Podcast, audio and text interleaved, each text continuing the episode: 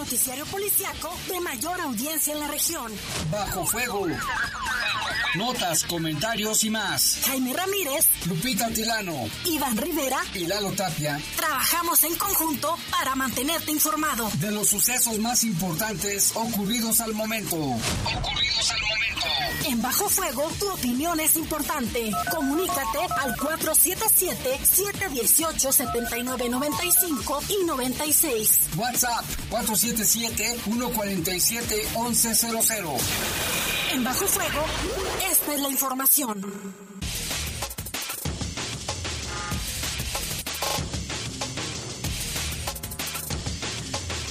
¿Qué tal? Muy buenas tardes, buenas tardes, ya son las 7, las 7 de la tarde en punto, una tarde también muy calurosa como la de los últimos días y se espera que así continúe en los próximos días, de aquí por lo menos hasta el fin de semana. Les saludamos con gusto, estamos en Bajo Fuego, en los controles Jorge Rodríguez Sabanero, control de cabina nuestro compañero Brian, el buen Brian Martínez, y en la conducción Guadalupe Tilano, qué gusto saludarte, Jaime. Muy buenas tardes, noches a todos. Está haciendo bastante calor, estamos a 27 grados, la máxima para hoy fue de 31 y la mínima de 10. 31 mínima de 10 y, y sin posibilidades de lluvia hasta el momento. Así es, Jaime, está eh, pues el, el, cielo despejado, el día de hoy permaneció soleado, así que no hay probabilidades de lluvia. Pues muy bien, Lupeta, pues vámonos con una, un avance de la información que le tendremos en los próximos minutos. Ejecutan a un hombre en la colonia El Desarrollo El Potrero. En otro hecho, asesinan a un hombre en la colonia Plaza de Toros. Muere ciclista, como le informamos en la mañana, murió un ciclista atropellado en el barrio de Santiago. Recuperan en Celaya infinidad de material quirúrgico y de higiene personal de origen presuntamente robado. Los productos tienen un valor aproximado de un milloncito de pesos, Jaime. Y en otra información también, en Silao sentenciaron a un sujeto por abusar de una menor de edad. Y en información del país, detienen en Tonalá, Jalisco, a un hombre que vendía supuestas vacunas contra la COVID-19. En 20 mil pesos cada una, ¿eh? En 20 mil pesos. Tenía dos cuando lo detuvieron. Son las 7 con 2, vamos a hacer una breve pausa. Volvemos en un momento con los detalles de estas y otras noticias policíacas. Comunícate con nosotros al 477-718-7995 y 96. WhatsApp 477-147-1100. Regresamos a Bajo Fuego. Estás en Bajo Fuego. Bajo Fuego. Si te agreden o amenazan para limitar tus derechos políticos. Si te ocultan o niegan información para impedir la toma de decisiones. Si tratan de obstaculizar tu campaña. Si te niegan recursos económicos para el ejercicio de tu cargo. Si minimizan tus opiniones, critican tu aspecto físico o vida personal. Si no te dejan opinar o votar por ser mujer. Es violencia política contra las mujeres en razón de género. Y ahora existen normas para sancionar estas conductas. Infórmate en igualdad.ine.mx y denuncia. Contamos todas. ¿Sabes en quién te conviertes cuando recoges la INE que tramitaste? En una ciudadana o ciudadano que puede decidir quién va a gobernar. En protagonista principal de las elecciones más grandes de la historia. En alguien que toma su cubrebocas y con valor sale a ejercer su libertad. Pero si no recoges tu INE antes del 10 de abril, no podrás votar. No lo dejes para el último.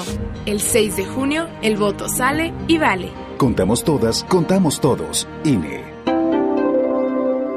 Con Morraya, la unión hace la despensa. Algo líquido de 640 mililitros y más, a 20 pesitos cada uno.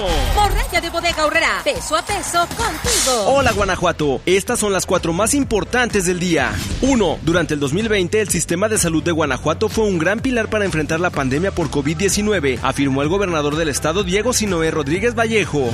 A finales de abril del año pasado se contaba con 430 camas asignadas para atención exclusiva de pacientes COVID-19 y se terminó el 2020 con casi 2.000 camas para hospitalización. Rodríguez Vallejo afirmó que se contrataron a más de mil profesionales de la salud durante la contingencia. 2. Como parte del programa Impulso Social 2, el año pasado se amplió la cobertura de 339 a 434 zonas que atienden ese plan. Esto representa más de 400 mil viviendas. Estas zonas, Impulso Social, cuentan con más de un millón y medio de habitantes, afirmó el gobernador Diego Sinoé Rodríguez, quien agregó que se llegó a los territorios de mayor vulnerabilidad y carencias sociales. En esta administración se han atendido a las personas que más lo necesitan con 80 mil obras y acciones con una inversión superior a los 6 mil millones de pesos. 3. Durante la pandemia, los hospitales públicos de la Secretaría de Salud de Guanajuato atendieron casi 45 mil nacimientos, lo que representa el 45% del total de los registrados en todo el sector salud del estado. Un conjunto de hospitales públicos en todo Guanajuato, así como la red de hospitales maternos más grandes del país, permitieron la atención con oportunidad de recién nacidos durante la contingencia sanitaria. 4. La Secretaría de Turismo de Guanajuato y el Instituto de Innovación, Ciencia y Emprendimiento para la Competitividad, conocida como IDEA, formaron un convenio para impulsar el turismo. Este convenio permitirá la coordinación de las actividades en la creación de eventos y experiencias de enseñanza-aprendizaje, principalmente en el desarrollo de habilidades creadoras, emprendedoras e innovadoras. El acuerdo también brindará un acercamiento con la sociedad sobre las nuevas tendencias globales que pudieran ser áreas de oportunidad para el desarrollo de los productos turísticos. Estas fueron las 4 de hoy. Recuerda compartir la grandeza de Guanajuato usando el hashtag HolaGTO y nos vemos en la próxima. Guanajuato, Grandeza de México, Gobierno del Estado. Estás en Bajo Fuego. Bajo Comunícate con nosotros al 477-718-7995 y 96. WhatsApp 477-147-1100. Continuamos en Bajo Fuego.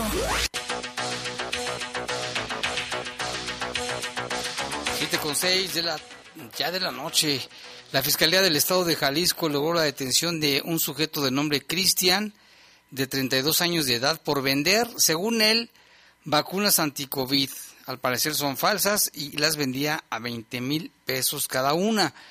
La Fiscalía informó que el hombre fue turnado al Ministerio Público Federal tras su detención ocurrida la noche del martes en la avenida Río Nilo y avenida Malecón, esto en el municipio de Tonalá, en Jalisco. De acuerdo con las indagatorias, se pudo saber que personal de la Dirección de Robo a Negocios realizaba labores de investigación por la zona cuando una persona se les acercó y les hizo mención que en la entrada de una plaza ubicada en el cruce señalado se hallaba un hombre ofreciendo y vendiendo vacunas contra el coronavirus a 20 mil pesos cada una. Cristian, al ver la presencia de los elementos, mostró una actitud evasiva, luego, luego, por lo que al inspeccionarlo se dieron cuenta que llevaba una caja de cartón y en el interior otra de hielo seco que contenía otra caja con la leyenda Serendip con dos frascos con un número de la marca Pfizer. Fíjese, el hombre señaló que era la vacuna para el COVID-19, sin embargo, al no contar con licencia o autorización sanitaria, los elementos pidieron mando y conducción al Ministerio Público Federal. Este sujeto cristiano fue trasladado a la Fiscalía General de la República, donde será procesado por el delito de violación a la ley General de Salud y pues las autoridades Lupita tendrán que investigar. Está lo que hizo está mal, es ilegal, nadie puede vender vacunas, el gobierno federal es el único que las puede distribuir. Y por otro lado, si resultan ser de verdad vacunas que se las hayan robado de algún lado, pues también esto va a llevar a otras situaciones en, en cuanto a la investigación. Y si no son vacunas, imagínate a quien se las vendió el riesgo que pone en su vida, Jaime, tú bien lo mencionas, el gobierno federal y custodiado por la Sedena, es como se está realizando esta campaña de vacunación y que lo ha mencionado el gobierno federal, Jaime, será de forma gratuita para que las personas no se dejen sorprender, sobre todo de los sujetos eh, que a través de las redes sociales operan, Jaime, dando a conocer incluso también medicamentos, ya lo hemos mencionado en este espacio, que aparentemente curan la COVID-19, pero esto no es cierto. Sí, el riesgo en que pone a la población de no ser, imagínate, si alguien le compró una de estas y si es vacuna, pues qué bueno, pero si no es vacuna, ¿qué les inyectaron? Eso tiene que llegar hasta sus últimas consecuencias la investigación. Y por otra parte, en la Ciudad de México, en lo que va de la presente administración, se han rescatado a 31 menores de edad del acoso de presuntos pederastas y se han detenido ya 33 personas señaladas como agresores sexuales. Esto a partir de los trabajos de operación nacional de Ciberguardián realizadas por la Guardia Nacional en coordinación con las 32 procuradurías y fiscalías estatales.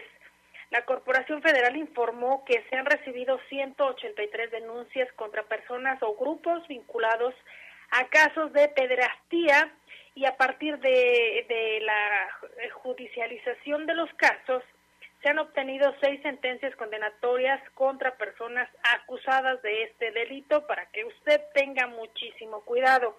Mire, el personal de la Dirección General Científica de la Guardia Nacional, a partir de los trabajos, el 26 de febrero del presente año logró la detención de Rubén y María Isabel de 57 y 37 años de edad respectivamente. En coordinación con la Fiscalía General de Justicia del Estado de Nuevo León, pues fue como se vinculó también Jaime a la pareja como presunta responsable del delito de trata de personas en su modalidad de pornografía infantil, además de que se logró el rescate de tres menores de edad. A través de la red global de Internet, grupos o personas apoyados en anonimato realizan actividades relacionadas a, a este delito tanto pornografía infantil, trata de personas, corrupción de menores, el famoso sexting, el grooming, eh, sex, eh, sextorsión, que ahora también ya se maneja así, el ciberacoso y el robo de identidad, por mencionar algunos delitos cibernéticos. Además de la colaboración con los policías de otros países como la Interpol para la ubicación de usuarios con conexión de origen en México relacionados con la transmisión almacenamiento y producción de contenido de material y de abuso sexual, que es lo grave, fíjese.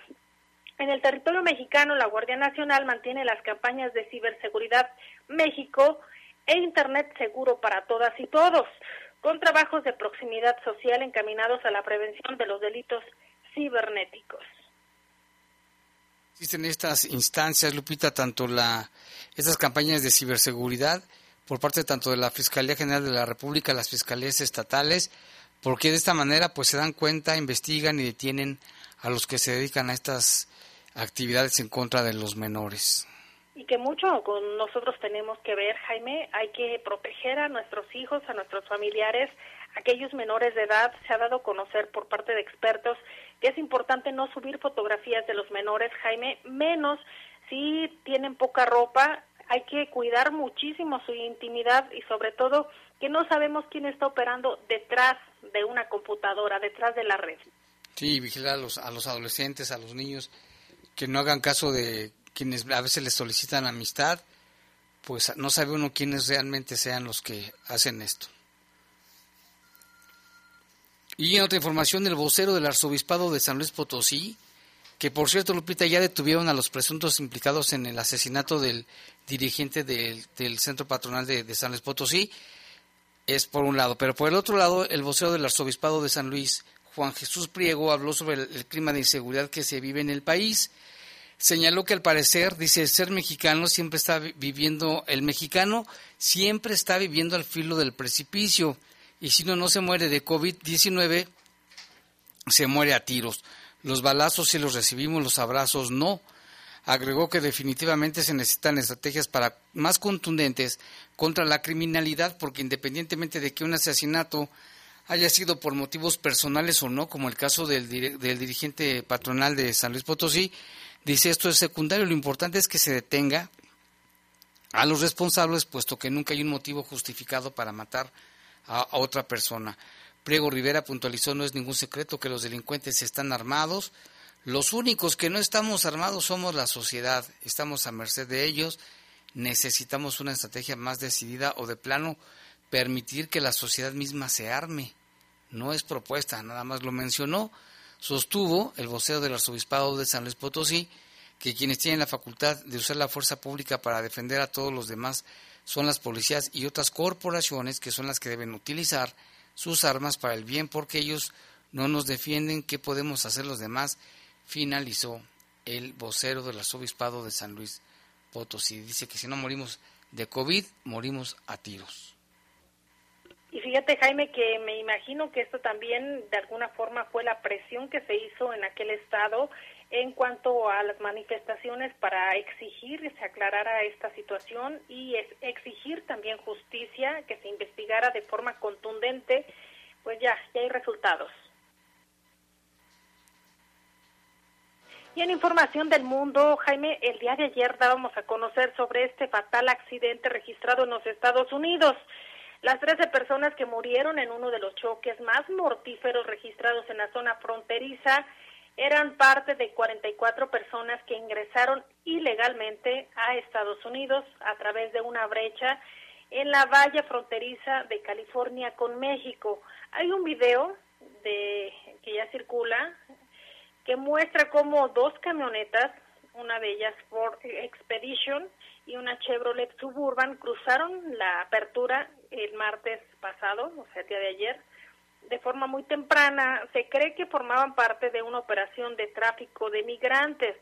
La, la camioneta Expedition, abarrotada con 25 personas, continuó hacia el norte antes de chocar, poco antes de chocar, eh, con este camión que, que traía un remolque y que por eso se da a conocer, Jaime, que fue muy lamentable lo que ocurrió. Diez de los trece muertos han sido ya identificados como ciudadanos mexicanos. Las nacionalidades de los otros tres fallecidos se desconocían todavía. Se cree, Jaime, que pudieran ser de Centroamérica. El resto de los que iban en la camioneta y el conductor del camión sobrevivieron afortunadamente. La patrulla fronteriza dijo que sus agentes no estaban persiguiendo al vehículo de antes del accidente. La abertura de la valla estaba a unos 48 kilómetros, es decir, 30 millas al este del lugar del accidente, en el corazón de, del Imperial Valley, allá en California, una importante región agrícola. La valla dañada está hecha con volardos de acero y fue construida antes de que el expresidente Donald Trump cubriera gran parte de esa frontera con barreras más altas y que se adentraran más en el suelo, es decir, estaban más reforzadas el famoso muro fronterizo. Jaime, los traficantes de personas han demostrado una y otra vez que tienen poca consideración por la vida humana, dijo Bovino. Quienes pudieran estar pensando en cruzar la frontera ilegalmente deben detenerse a pesar de los peligros que son demasiados, Jaime. Aún así, lo hemos visto que aún y con las tragedias, pues siguen cruzando en busca del sueño americano que en esta ocasión, Jaime, en lugar de encontrarlo, se dieron y encontraron la muerte. Lamentable esta situación. ¿Y cuántas historias hemos narrado y cuántas más no se saben, Lupita? Eso es lo más grave del asunto.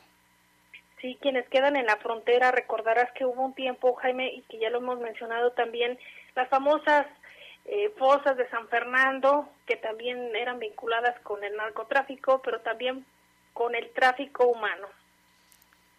Así es, y vámonos con otra información hasta Brasil, y ponga atención porque mire, en Brasil una niña de 13 años de edad falleció tras contagiarse de coronavirus durante el regreso a clases presenciales, lo que ha causado temor e indignación en la población de Brasil. De acuerdo con el periódico, el famoso diario O Globo, Ana Clara Macedo dos Santos se infectó del virus posterior a regresar a su escuela y murió el pasado 24 de febrero al complicarse los síntomas de coronavirus. Una de las maestras de la menor fallecida escribió en sus redes sociales para mostrar su desacuerdo con la decisión que tomó el gobierno de regresar a las aulas. Junto al sufrimiento por lo ocurrido, dice bien el odio, por saber que ese puede ser el inicio de una tragedia ya anunciada y llevada adelante por el gobernador y el secretario de Educación de Brasil, el Departamento de Vigilancia Sanitaria inició una investigación y para ello solicitó que realizara un examen de PCR al cuerpo de la niña, el cual resultó negativo, pese a que la familia aseguró que presentó todos los síntomas de la enfermedad. Así que ojo con eso, por eso las autoridades aquí en México han dicho que hasta, este, hasta que esté el semáforo en verde.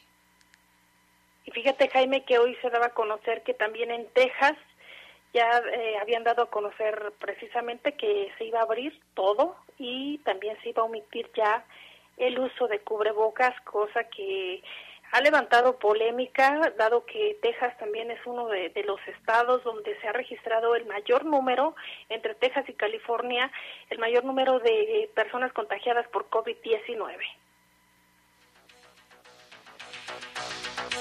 Ya casi, vamos a un corte, pero antes, bueno, acaban de anunciar esta tarde que Ricardo Sheffield deja la Procuraduría Federal del Consumidor y dice que viene por la alcaldía de León y posterior buscará la gubernatura.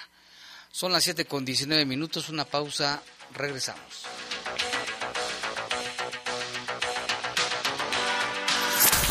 Comunícate con nosotros al 477-718-7995 y 96. WhatsApp 477-147-1100. Regresamos a Bajo Fuego. Estás en Bajo Fuego. Bajo Fuego. Para los gobiernos del PRI, los servicios básicos nunca fueron un problema. Nuestra prioridad siempre ha sido atender las necesidades de las familias mexicanas. La incapacidad, improvisación e irresponsabilidad han marcado a los gobiernos de Morena.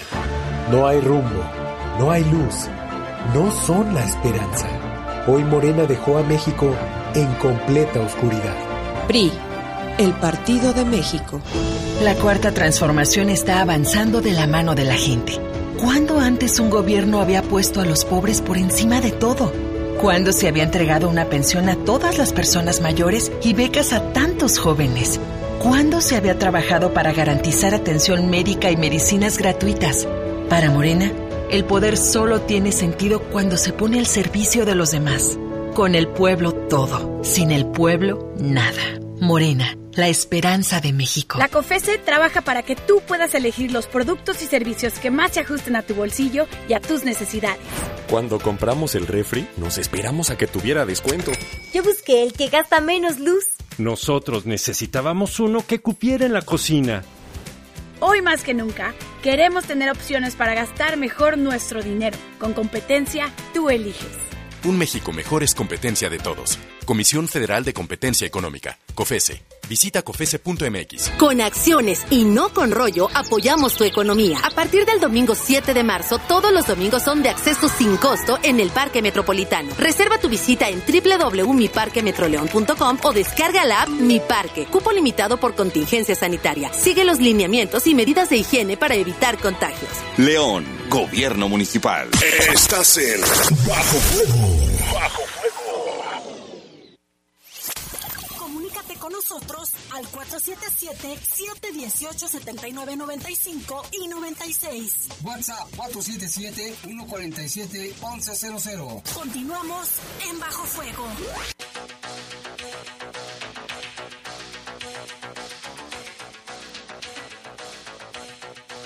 Siete con 22 y bueno, aquí también tenemos otra información este del mundo. Allá en Birmania, fíjese que lo que es ahora también Myanmar, así se llama, al menos 38 personas murieron hoy en la jornada más sangrienta de protestas contra la Junta Militar, violentamente reprimidas por las fuerzas de seguridad de ese país, según la enviada especial de la ONU, que señaló que fue el día más sangriento, sangriento desde que ocurrió el golpe. Y en tanto en Estocolmo, bueno, en Suecia, ocho personas fueron lesionadas con un cuchillo en un ataque, probable ataque terrorista. El sospechoso es un joven de 20 años que fue lesionado en una pierna por disparos de los agentes policíacos. Hay que mencionar que recientemente en Suecia han ocurrido varios atentados. En el año 2017, un sujeto que solicitaba asilo de Azerbaiyán y que rechazaron su demanda mató a cinco personas cuando les echó encima un camión. En diciembre del 2010, un hombre intentó un ataque suicida con bomba en la capital, en Estocolmo, pero no causó heridos graves. Y vámonos con información local y regional. La Secretaría de Seguridad Pública del municipio de León dio a conocer sobre el fallecimiento de un hombre, eh, Juan Guadalupe, de, de, 34 años de edad, el cual presentaba eh, lesiones por proyectil de arma de fuego. Eh, no se da a conocer quiénes fueron los responsables, únicamente que huyeron a bordo de una camioneta color negro y un vehículo color gris. El hecho se registró a las 14:43 horas, que es cuando recibió el reporte de la Secretaría de Seguridad Pública sobre este hecho ocurrido en la colonia Plaza de Toros. Y bueno, Iván Rivera tiene más información de este caso, Lupita, vamos a escuchar. El alcalde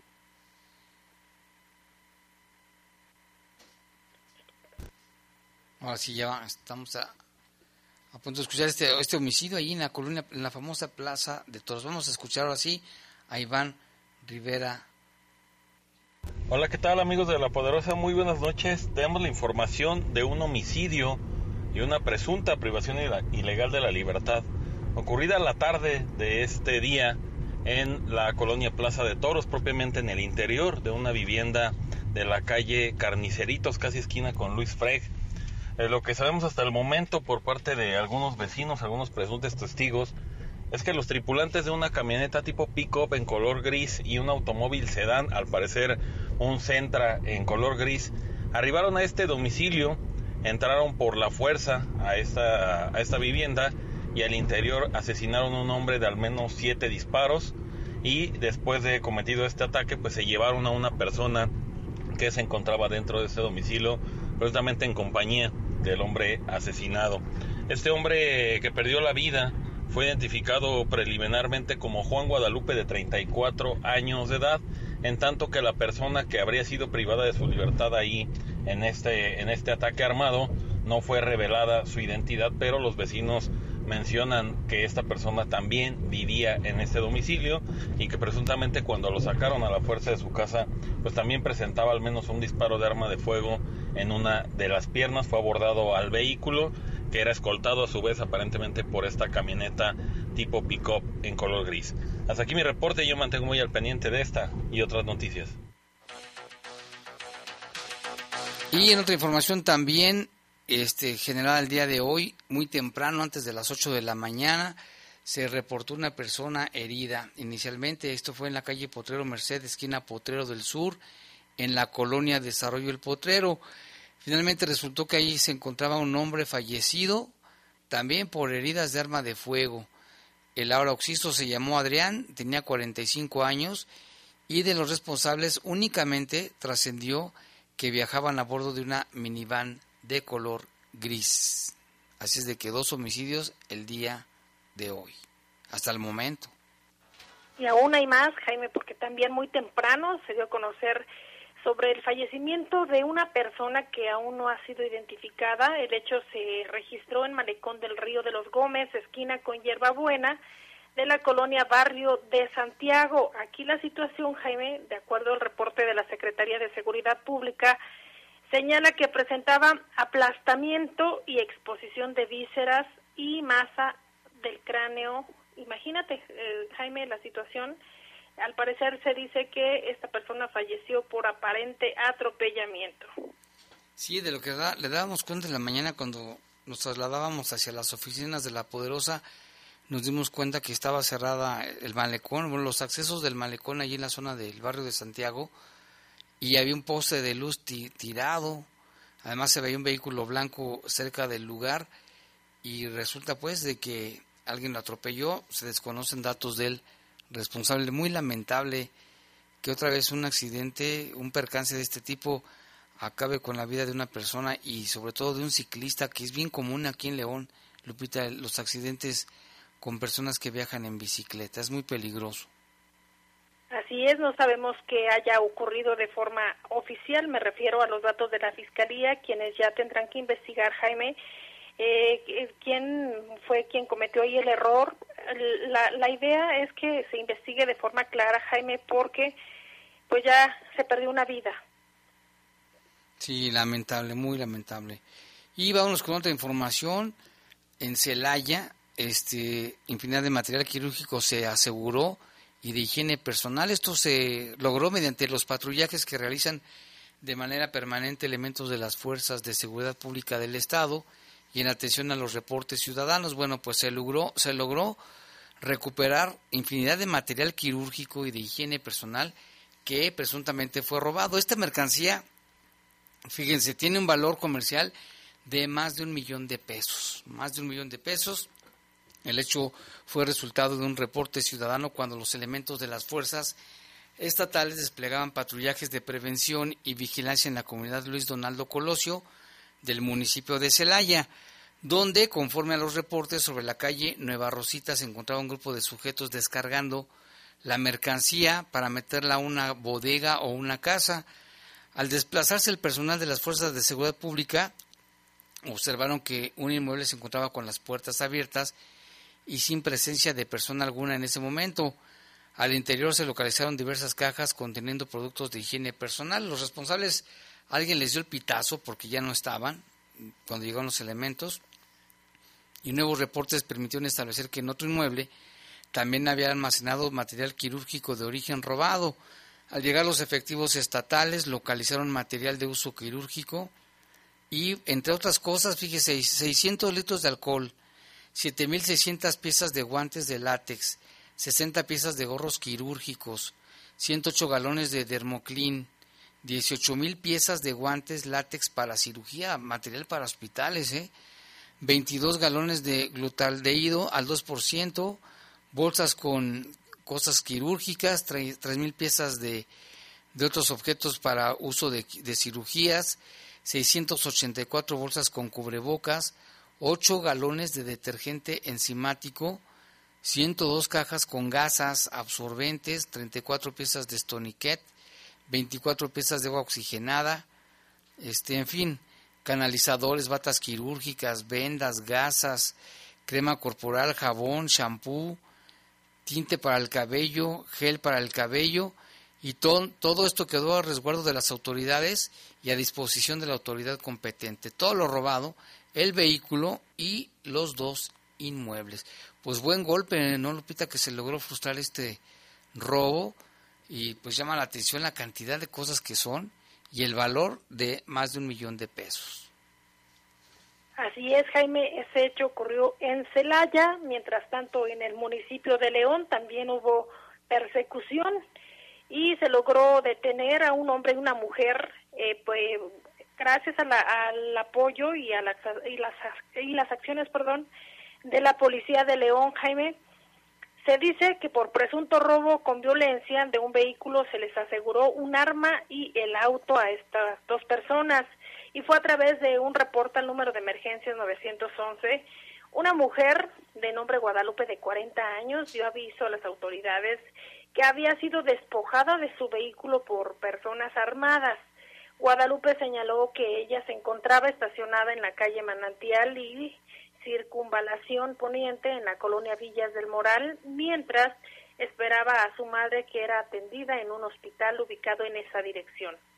Cuando varios, o más bien aquí dice que varios hombres y una mujer, uno de ellos con un cuchillo amagó a esta mujer y le pidió que se bajara del vehículo. Los hombres abordaron el auto de marca Dodge color rojo y se dieron a la fuga por las calles aledañas hacia el poniente. De inmediato, personal del C4 dio aviso a los oficiales de la policía del sector y comenzó un operativo de búsqueda.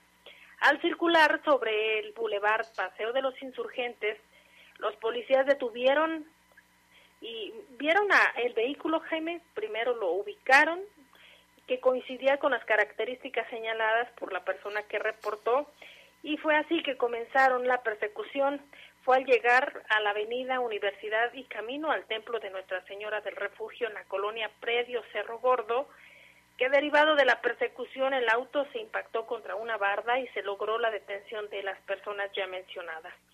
Los tripulantes del carro se identificaron como Jennifer Esmeralda de 21 años y Enrique de 36, ambos con domicilio en el municipio de Lagos de Moreno, Jalisco. Al momento de la detención se les aseguró un arma de fuego Mm, se les aseguró un arma, no especifica si fue de fuego o, fue arma blanca. Y el auto coincidía plenamente con las características del vehículo que anteriormente se había reportado. Fue así que se detuvieron a estas personas y fueron puestos a disposición de las autoridades ministeriales, quienes determinarán su situación legal. Pues sí, yo creo que el arma fue el cuchillo, ¿no? Con los que amagó a, a esta mujer y fue muy cerquita de la poderosa, ¿eh? entonces mucho cuidado. Imagínate, la mujer estaba esperando a su mamá, que estaba en un hospital cercano, y le llega esta parejita, y luego fíjate, chocaron, eso logró su, también su captura. Qué bueno que ya están a disposición de las autoridades. ¿Quién, quién los viera, no? Y en otra información también, Lupita, como resultado del patrullaje estratégico y presencia de policía en varias colonias, fue detenido un joven de tan solo 16 años por la posesión de 214 envoltorios de diferentes drogas. Durante un recorrido de supervisión y vigilancia realizada el lunes sobre la calle Luis Moya y Gardenia, en la colonia obrera, de la, policía tuvieron, tuvieron a la vista a un joven que en ese momento infringía el artículo 10 Fracción quinta, el cual señala que son faltas contra la tranquilidad y bienestar colectivo, consumir o incitar al consumo de estupefacientes, psicotrópicos, enervantes, solventes o sustancias químicas en lugares públicos, al realizar una revisión para descartar factores de riesgo tanto para él como para los oficiales, le localizaron 19 envoltorios de cocaína, 12 de marihuana, 183 de cristal. Por este motivo el joven fue identificado como Judas, Ah, se tenía que llamar Judas. Juan Francisco, de 16 años. Este joven fue detenido el pasado 7 de enero, fíjense, ya lo habían detenido en la calle Belisario Domínguez y la calle Famosa Rivera, en la colonia Bellavista, como resultado de un operativo de búsqueda de responsables de un homicidio. En esa detención le aseguraron seis envoltorios de cristal, dos de marihuana y seis de cocaína. Fíjate, esto fue el 7 de enero. El joven de 16 años quedaba a disposición de las autoridades ministeriales para el proceso legal correspondiente. Fíjate, tan chavo, pues es, es un adolescente y ya en estos malos pasos.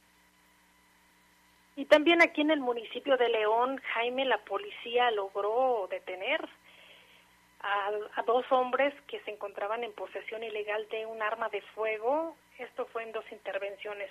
El primer hecho se registró en la calle Pedregal del Real, en la colonia Fraccionamiento Anturios, y fue a través de una llamada al 911, donde se dio el aviso a las autoridades que en una vivienda de dicha calle había violencia familiar. Al lugar arribaron oficiales de la policía, donde se entrevistaron con la señora María Guadalupe, de 62 años, quien señaló que su esposo estaba agresivo con ella, que no la dejaba ingresar al domicilio y que la amagó con un arma de fuego. Derivado de su reporte fue detenido su esposo, el esposo de esta mujer, de nombre Arturo Salvador, de 66 años, a quien se le aseguró un arma de fuego tipo escuadra y 13 cartuchos. En otra intervención, oficiales de la policía detuvieron a un hombre por la posesión de un arma hechiza. La detención se realizó en la Tota Carvajal y Boulevard Constelaciones en la colonia Villas de San Juan.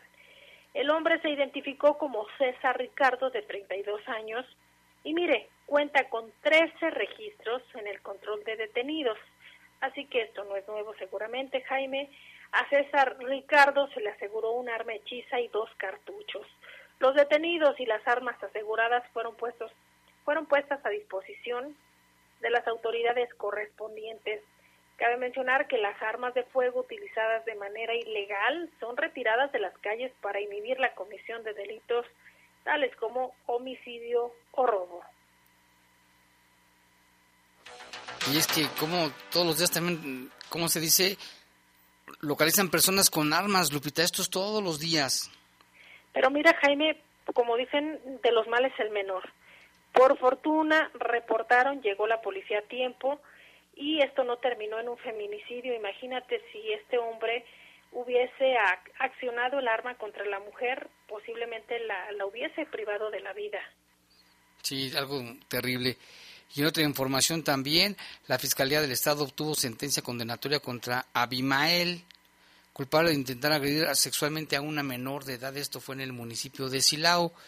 La agente especializada del Ministerio Público, bueno, recabó todos los datos y logró que Abimael fuera presentado ante el juez y es acusado de la agresión sexual que intentó imponer a su víctima. Al tomar conocimientos de los hechos, la Fiscalía brindó atención a la, a la víctima. El proceso fue agotado por lo anterior, el juez dictó sentencia condenatoria imponiéndole una pena privativa, mm, nada más cinco años, Lupita. Diez meses y quince días, nada más. ¿Tú crees que lo que hizo valga la pena, una pena de, o así que cinco años? Se pasan, ese cuate no debe de salir, o sea, cualquiera que haga cualquier tipo de delito contra menores, ya que no salgan de la cárcel, cinco años. Recordarás, Jaime, que Josefina Vázquez Mota, la senadora, nos comentó que también estaba una propuesta en el Senado en el que ah, eh, se, bueno, textualmente eh, decía ella que era importante que se, contra, se contara con un registro de aquellas personas que habían sido detenidas o que tenían antecedentes de violación, de acoso sexual o de alguna agresión contra niños para que no, no que no les dieran trabajo, sino que no pudieran ingresar a esos lugares donde tuvieran contacto con niños para prevenir precisamente las violaciones o las agresiones sexuales. Esto está en el Senado, Jaime, no sabemos si se va a aprobar o no, sin embargo ya hay un antecedente. Pues sí, ojalá. Aquí nos llaman y nos dicen de que hay un delegado de San Juan de Otates que nada más ayuda a las personas que él quiere o familiares con, dándoles calentadores solares, que a dónde pueden acudir pues yo les invito a que vayan a la Contraloría, allá en Palacio Municipal, y presenten la queja, ¿no? Para que se haga una investigación. Son las 7.40, Lupita, vamos a una pausa y regresamos con una entrevista.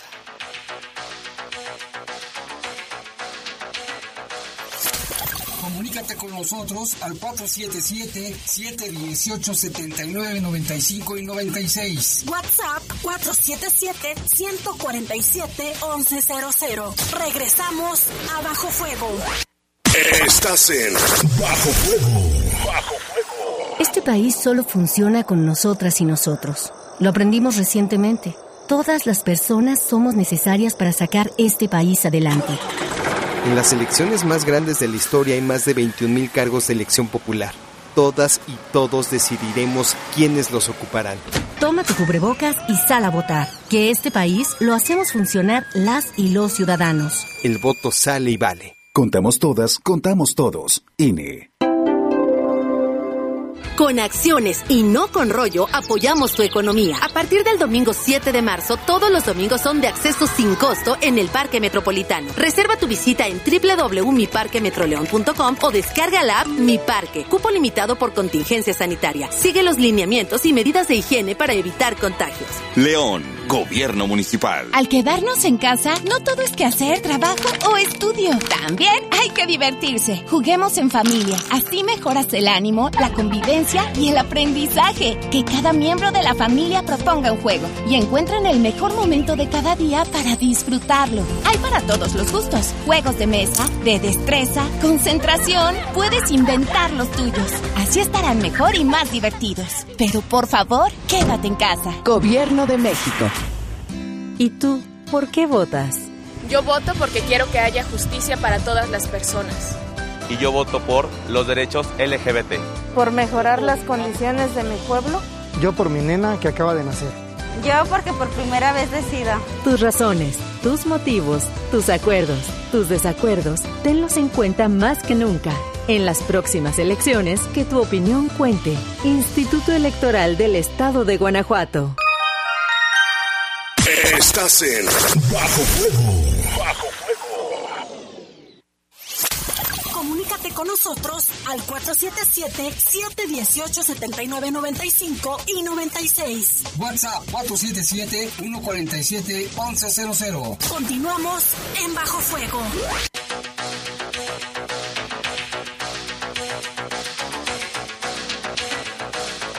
Siete ya con 42 minutos de la noche y hoy es miércoles, miércoles donde nos hacen favor asesores del Instituto Federal de Asesoría Pública, pues en dar información para muchas personas en temas tan importantes. Hoy saludamos al licenciado Alejandro Vigueras Tejera. ¿Qué tal, licenciado? Buenas noches. Ah, permítame, permítame, licenciado. Permítame, permítame un segundito. Ahora sí ya, licenciado, ahora sí le escuchamos. ¿Cómo está, licenciado? Muy bien, muchas gracias otra vez por invitarnos a su eh, a la poderosa. Pues qué bueno, porque cada vez que los presentamos nos, nos lleven este, llamadas para preguntar por sus teléfonos. Hoy tenemos un tema bien importante, los riesgos de firmar un pagaré, pues que casi los firmamos donde quiera, ¿no, licenciado? A ver, platíquenos de este escabroso asunto. La verdad es que nos llegan muchos asuntos de ese tipo y la verdad es que la gente firma porque le da pena decir que no, pues porque piensa que el que, el que, el que es bien fácil pagar la deuda, y la verdad que se presentan muchos inconvenientes, muchos imponderables, muchos imponderables mañosos, ¿sí? este, de quien presta, ¿sí? Porque de repente, este, pues dejas de ir a cobrar y pasa un año, dos años y al rato el pagaré viene y me dice, oye, este, pues vengo por este pagaré, pues, ¿tú quién eres? Yo ni te conozco. Pues no sabes, no importa, los pagarés se pueden vender. Y los pagarés tienen 10 años para poder cobrarse, ¿sí? La semana pasada llegó un usuario en que dijo, pues es que yo fui a pues la que debe de pagar es la que le prestaron. O sea, la gente no sabe realmente la trascendencia, tanto porque firma por, por recibir el préstamo como, como por ser aval de ese documento, en el que yo, abogado, puedo demandar a la aval, a la que presté, a la que presté nada más o a las dos juntas. Y puedo, y puedo embargar a el aval o a la que presté o a las dos, ¿sí? Entonces, este, eh, eh, por una deuda de... Y, está, y León es famoso por... Bueno, a mí me ha tocado conocer que las famosas cadenitas, ¿no? En el que, pues tráete a tu tía y a tu prima y que me firmen y que ya llevan a la pobre gente y firman documentos y cruzan firmas y, el, y el dinero ni siquiera se da o no se da una persona, pero ya conseguí cuatro firmas de avales y principales y la pobre gente no sabe ni qué hizo. Eh, de hecho, ¿cómo pues, pues se puede definir qué es un pagaré, licenciado? ¿Qué es? El, el pagaré es un documento que suscribe quien recibe un, un, un, un préstamo, una, una, prestación, ¿sí? Y que se firma para garantizar el pago.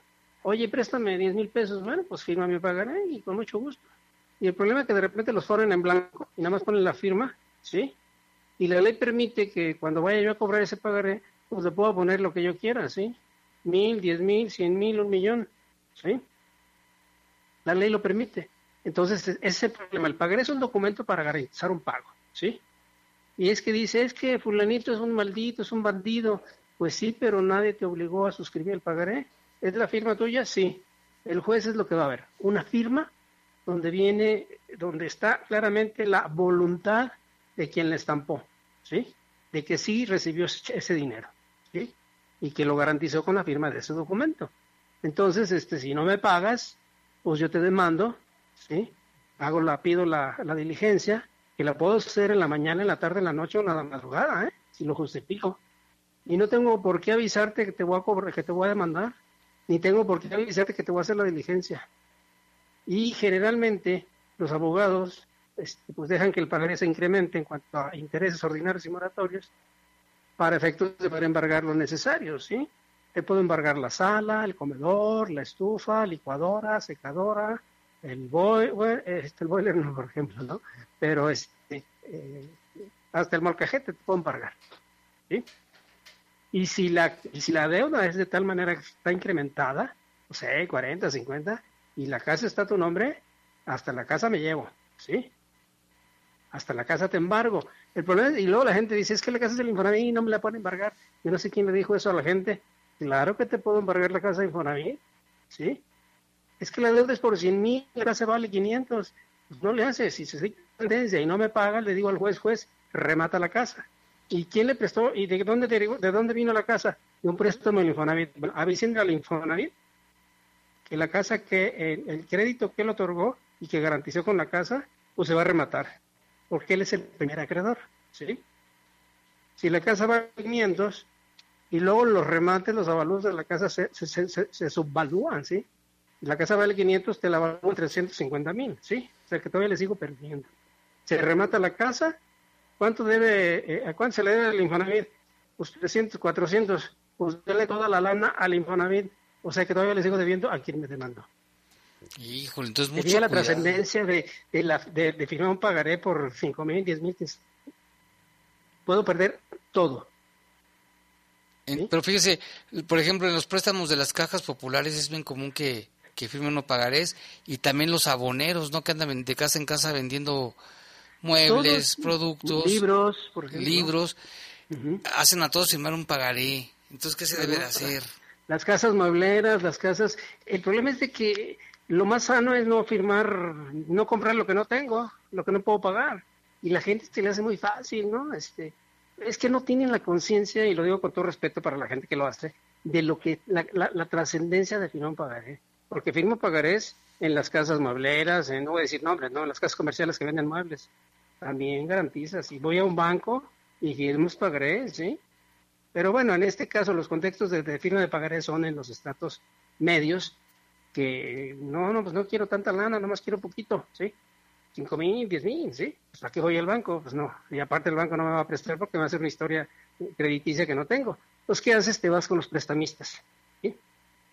Y haces la firma y aquellos, este, pues a ver, tráigame a fulanita para que me firme de aval. Y ahí trae a fulanita, ¿sí? Y el rato, pues el aval dice, pues es que yo, te yo le presté a ella, pero ya no sé dónde vive. Pues señora, usted por ser aval, cubre todo, completamente todo.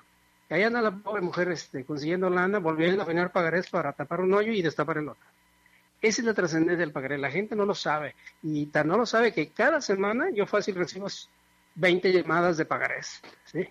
20. sí, 20, 10, entre 10 y 20 a la semana. Es muchísimo, es muchísimo. Y porque la gente no tiene conciencia que no si no tienes lana, aunque menos debes de caer es con un prestamista. ¿sí? O con quien sea, pues. Sí, pero de preferencia los prestamistas porque esos son tremendos. ¿Qué los ampara para que, para que puedan seguir funcionando? Pues es que ellos no funcionan. La verdad es que es un trato entre dos personas, ¿eh? Entre Alejandro y Julio, ¿sí? Oye, préstame lana, ¿no? Me dijeron que tú prestas. Pues a él no lo obligaron a, pedir prestado y al otro, pues, pues tiene 500 mil dólares ahí, pues los utiliza para prestar, ¿sí? O sea, el prestamista no es el problema, ¿eh? Prestamista es que la gente no tiene conciencia de que la firma de un pagaré le puede hacer perder todo, lo poquito que tiene, muebles y la casa, si la deuda se incrementó de tal manera que justifique el embargo, ¿sí? Porque no voy a pedir el embargo de la casa si la deuda te, estoy reclamando. Secretario, no, no le puedes embargar la casa, no, no los, no los amerita. Ahí está la sala, el comedor, la estufa, la lavadora, eh, sí, la licuadora, sí, lo que quieras. Pero hay, hay deudas que de repente son a 30, 40 Oye, no, eh, eh, secretario, pues lo de lo que está en la casa no vale 40, máximo son 10 mil pesos. Autorízame el embargo de la casa. ¿sí? Aunque la casa valga 300, 400, pues ya se justifica embargarla. ¿sí? Entonces, ¿qué tiene que hacer la persona? Pues pensársela muy bien, porque realmente el prestamista, y digo, no es por defender al prestamista, pero pues él tiene la lana ahí, es como el hambriento, ¿no? Que va por una torta allá a la mesa y se la come. Porque le da unas facilidades enormes. Sí, que no se las da un banco, por ejemplo. Exactamente. ¿Por qué creen que no van al banco? Pues porque el banco le pide ex, le, extreme eh, requisitos que el, que el que, pide, que el que va a pedir prestado pues no tiene. ¿Y qué haces? Pues te vas a los prestamistas. Pero pues estos cuates, este, pues a la hora que, oye, pues no me pagas y no me pagas, pues ahora sí, ya tienen su grupo de abogados y de ahí te encargo. Entonces, aparte de pagar la demanda, pues tengo que pagarle al abogado sus honorarios porque perdí el juicio, ¿sí? Oiga, ¿y el deudor? ¿Por qué no se van contra el deudor y se van contra el, contra el aval? Porque la ley no dice, no distingue. No puedo demandar al deudor nada más, yo puedo demandar al aval nada más, ¿sí? O puedo demandar a los dos. Generalmente siempre demando a los dos porque como a los dos los puedo embargar, ¿sí? Entonces, este, pues, pues demando a los dos. La ley no distingue que no puedo hacerlo, ¿eh? así que lo puedo hacer, ¿sí?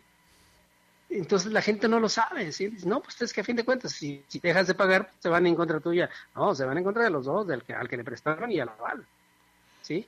Con las consecuencias que menciono, ¿no? Que, este, oye, pues es que mi hija no le, ahí me dijo la señora, es que mi hija no la encuentro, se me fue. Señora, pues y, y su casa está su nombre, sí, y está completamente pagada, señora, sí. Señora, por favor, búsquele porque estos cuates no la van a dejar en paz y existe el riesgo de que la demanden y le presenten soliciten el embargo de, ¿Cuánto debe, señora? No, pues como 60 mil pesos. Uy, uy, uy, pues. ¿Y dónde está, su hija, señora? No sé. Y le, le, le, platiqué lo mismo. La van a demandar a usted y a, la, y a su hija. Generalmente el abogado no, no, no, no individualiza, no tiene caso perder tiempo, ¿sí? Nos vamos contra las dos gentes. Si la ley no me dice que no puedo, pues mejor de una vez a las dos. Si no le embargo a una, y, o si le embargo a una y no me alcanza, pues me voy con la otra para, ¿sí? Le embargo a una 5 mil y a la otra 10 mil porque la deuda es de 20 y por eso la, por eso la ley no distingue, ¿sí? Para, que el, para que el dañado por la falta de pago, ¿sí? Pues tenga posibilidad de garantizar la deuda con lo que puede embargar a una o a otra o a las dos. Mire, aquí nos pregunta una persona, dice, buenas noches, una pregunta para el licenciado, cuando, cuando la persona pierde los pagarés y hace uno falso, ¿qué pasa ahí? Ahí tendría que, sí, pues tendría que falsificarlo, ¿sí? Y ahí lo que pasa es que si, se perdió el pagaré, entonces se destruyó lo que sea, pues el cuate tiene que falsificar la firma. Entonces cuando yo voy al pagaré, dice, esta no es mi firma. Pero bueno, cuando yo me dé cuenta del pagaré, bueno, voy a esperar a que me demande, ¿sí? Pero tengo que contestar la demanda dentro de los nueve días siguientes, ofrecer un perito en grafoscopía para que acredite que esa firma no es mía. Van a citar al deudor para que estampe su firma en una hoja blanca varias veces. El perito va a hacer su labor. Es decir, esa firma está certificada. Se dicta sentencia, se absuelve al deudor, ¿sí? Claro, hay que pagarle al perito como 10, 15 mil pesos, ¿sí? Que luego se podrán cobrar a quien demandó, ¿sí? Ah, Pero, pues, digo, ahí sí se podría, ¿no? Serían, son casos muy, muy, muy raros, ¿eh? Porque generalmente, pues, los- digo, si, si la pregunta de este señor es este, real, pues, eh, si, se- si, si él sabe que efectivamente se perdió el pagaré, bueno, si, es él, si él es el que prestó y se le perdió el pagaré, este, pues ya no puede cobrar, ¿sí? Pero si él no fue el que prestó y el, y el que le prestó, el, el que le prestó, que le perdió el pagaré, pues ya no va a poder hacer nada, salvo que quiera brincarse las trangas legales y falsifique la firma, porque pues uno conoce su firma, ¿no? Entonces si me demanda, si veo el pagaré, pues, esta no es mi firma, bueno, vengo a contestar la demanda, niego que se deba porque la firma que está suscrita en el pagaré no es mía. Para tal, para demostrar eso, ofrezco mi perito y ya, ¿sí? Se, dicta sentencia con, absolutoria, es decir, no te condeno a pagar porque demostraste que tu firma no es esa. Se absuelve y se condena a, pagar los, los, los gastos de, de- del perito a la, a la, a la parte- a la, a la que demandó el pago. ¿Sale? Pero son casos muy excepcionales, ¿eh? Realmente. Y ya cuando le den a uno el pagaré que ya saldó una cuenta, a lo mejor es destruir de inmediato el pagaré, ¿verdad? Perdón, no entendí. Cuando uno ya liquida el pago y le regresan a uno su pagaré, hay que destruirlo. Hay que destruirlo, tijeritas y romperlo, quemarlo, pero luego, luego ni lo guarden porque a veces que lo vayan a vender otro por ahí. Los pagarés se pueden vender, ¿eh? Mientras no pasen 10 años se pueden vender. Órale. Entonces, si, si se, se hace el pago, a ver, pero ese, el pago es dando dando. Yo te doy la deuda y tú me das luego el pagaré. Mañana te lo doy, no me, mañana no te veo, ¿sí? Y ya te pagué. De una vez. En ese momento, porque después, eh, para que más, al otro día, oye, no, pues es que no encuentro el pagaré. Pues no es cierto, ¿sí? Nunca, no se lo va a dar. Entonces, el pago es dando y dando. Oiga, licenciado, aquí nos pregunta Roberto Gutiérrez, dice un saludo para el equipo. Una duda, ¿por qué en las tarjetas de crédito de, de le, le aparece de la nada que debes a X o Y empresa web? ¿Qué se puede hacer o a quién se acude uno para aclarar? Ir Porque no existe hay ninguna dirección. Conducef. Hay que ir a la Conducef. Digo, si es una tarjeta de crédito, lo que resuelve los asuntos son la Conducef. Hay que presentar queja en contra del banco, el ba- eh, se, se admite la, la, la queja, se fija una, ficha de, una fecha de audiencia dentro del mes siguiente, casi casi. Pero en ese lapso se cita al banco para que, oye, banco, te están, se están quejando de que aquí están unos cargos. Pero antes de eso hay que hacer la, la llamada al banco, ¿eh? para ver qué le dice. No, es que sabe que fue improcedente. Es su firma o es un cargo suyo. Ah, pues después de eso se va a. Pero luego, luego, ¿eh? Para que aclare ahí. Y si no, el banco no quiere aceptar que ese cargo sí es suyo, no es suyo, más bien que si el, si el banco se insiste que ese cargo sí es suyo, pues tendrá que presentar una demanda mercantil. Ahí mismo en la Conducef, ¿vale? Oiga, aquí preguntan, dice, yo como aval telefónico, ¿qué tan responsable soy?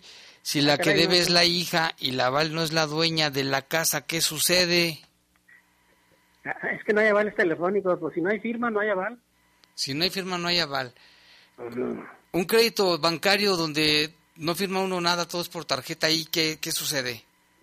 Un crédito bancario, que todo es por tarjeta, supongo que en el cajero automático, ¿no? Algo así. Sí, pero ahí no, hay- no se firma ningún papel. Bueno, es un se Pues firma no, como pero un metes, contrato. me- metes tu contraseña. y- bueno, es que es que generalmente los cajeros automáticos permiten este hacer cargos a la tarjeta para sacar lana. Nada más, o las de débito, yo marco mi NIM, mi, mi- mi- oye, pues voy a sacar lana, no, ocupo lana. Tengo dos tarjetas, la de débito y la de crédito, pues voy al cajero y, y pido el préstamo a cargo de mi tarjeta de débito o de mi, o mi tarjeta de crédito. De crédito. Y ahí sí también el banco puede actuar en, en los créditos de tarjeta. Eh, eh, eh, es que si no me pagas, te, te, te lo voy a cargar a tu cuenta, ¿sí?